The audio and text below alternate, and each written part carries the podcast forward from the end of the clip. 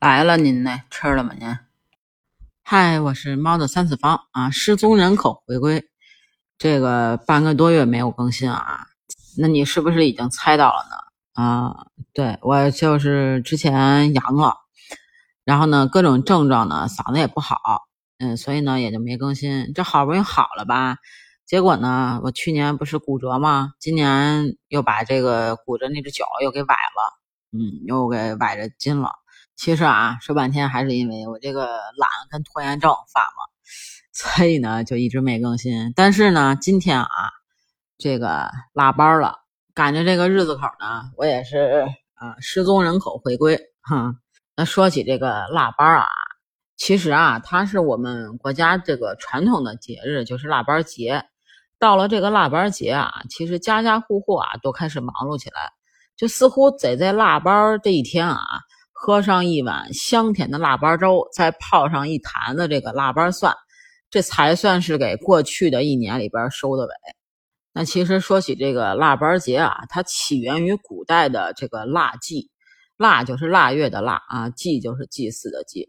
在古的时候啊，就是人们在一年之中的最后一个月，都去这个野外啊猎取这个各种的野兽，用于呢祭祀诸神。所以呢，就称之为这个腊祭。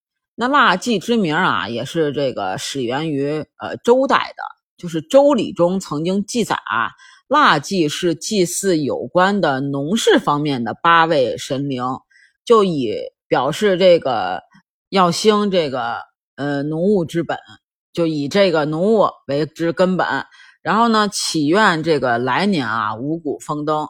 那腊八的八啊，就起源于这个祭八神的呃习俗。那因为啊，腊祭典礼啊，一般是在这个农历的十二月举行，所以呢，就称之为这个十二月是这个腊月。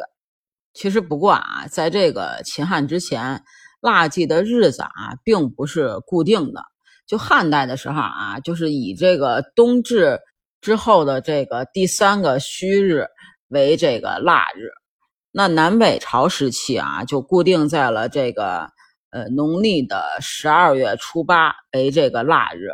那在此后啊，就是民间将这一天就俗称为这个腊八节，直到现在啊，人们呃还是习惯把这个腊月腌制的肉啊为这个腊肉。那在这个后来呢，其实这个腊八节啊，又衍生出了很多的这个民间传说。那咱这第一个呢，就先说说啊，这个萧梁时期的呃僧佑的这个释迦谱中啊，就有这样的记载：释迦牟尼啊修这个苦行的，就不得呢解脱，所以呢这个身形啊就日渐消瘦了。有一天啊，就一个那个呃牧牛女啊接受了这个呃净居神的旨意，就把这个千叶莲上的这个呃乳糜啊喂给了这个释迦牟尼吃。结果呢，这个释迦牟尼啊，吃了这个乳糜之后啊，就恢复了元气，终于呢，在这个腊月初八这一天啊，得道成佛了。所以呢，他这一天啊，也称之为这个成道节，就是大成的成啊，道法的道，节节日的节。那还有一个说法呢，就是说啊，曾经是这个迦毗罗王国净饭王的这个儿子啊，就这个释迦牟尼。见到众生受到了生老病死的痛苦折磨，又不满呢这个婆罗门神的这个神权统治啊，于于是呢舍弃了这个王位啊，就这个出家啊修道了。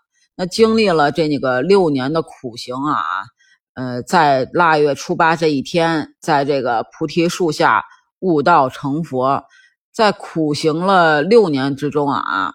他是每天都吃一麻一米，于是呢，后人为了纪念他啊，就不忘当年的苦行，所以呢，就在这个腊月初八这一天啊，吃粥作为纪念。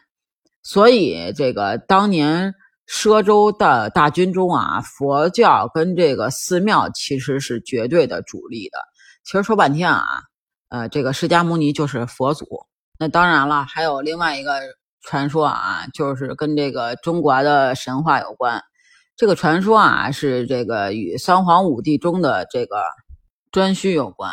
话说啊，当年这个颛顼的三个儿子死了以后啊，都变成这个恶鬼了，而且啊，他是专门吓唬小孩子的这种。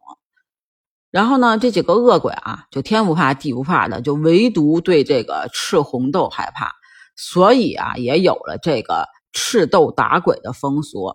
那老百姓啊，就在这个腊八这天啊，熬这个赤小豆跟红小豆的粥。